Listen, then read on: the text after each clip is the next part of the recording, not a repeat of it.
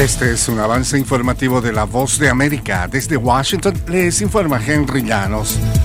El presidente Joe Biden ofrece toda la ayuda federal necesaria para el Estado y damnificados en California. Nos informa Joconda Tapia. El presidente Joe Biden repitió sus advertencias sobre el cambio climático y prometió asistencia federal a California tras una serie de tormentas e inundaciones que afectaron a gran parte del estado. Dijo, tenemos que invertir en una infraestructura más sólida para disminuir el impacto de estos desastres, porque en cierto sentido se vuelven acumulativos. Ya hemos asignado fondos de la ley de infraestructura que firmé hace un año. Yoconda Tapia, Voz de América, Washington. Un juez de Florida sancionó el jueves al expresidente de Estados Unidos, Donald Trump, y a una de sus abogados y les ordenó pagar casi un millón de dólares por presentar lo que calificó como una demanda falsa contra su rival en la carrera presidencial de 2016, Hillary Clinton. En un contundente escrito, el juez de distrito Donald Middlesbrough acusó a Trump de un patrón de abuso de los tribunales por presentar demandas frívolas con motivos políticos, lo que según dijo socava el Estado de Derecho y equivale a obstrucción de la justicia.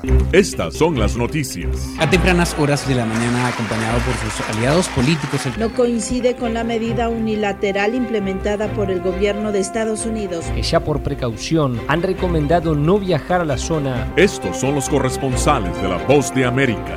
Álvaro Algarra, Caracas. Giselle Jacome, Quito, Ecuador. Juan Ignacio González Prieto, Buenos Aires, Argentina. Llevando siempre la información desde el lugar de los hechos.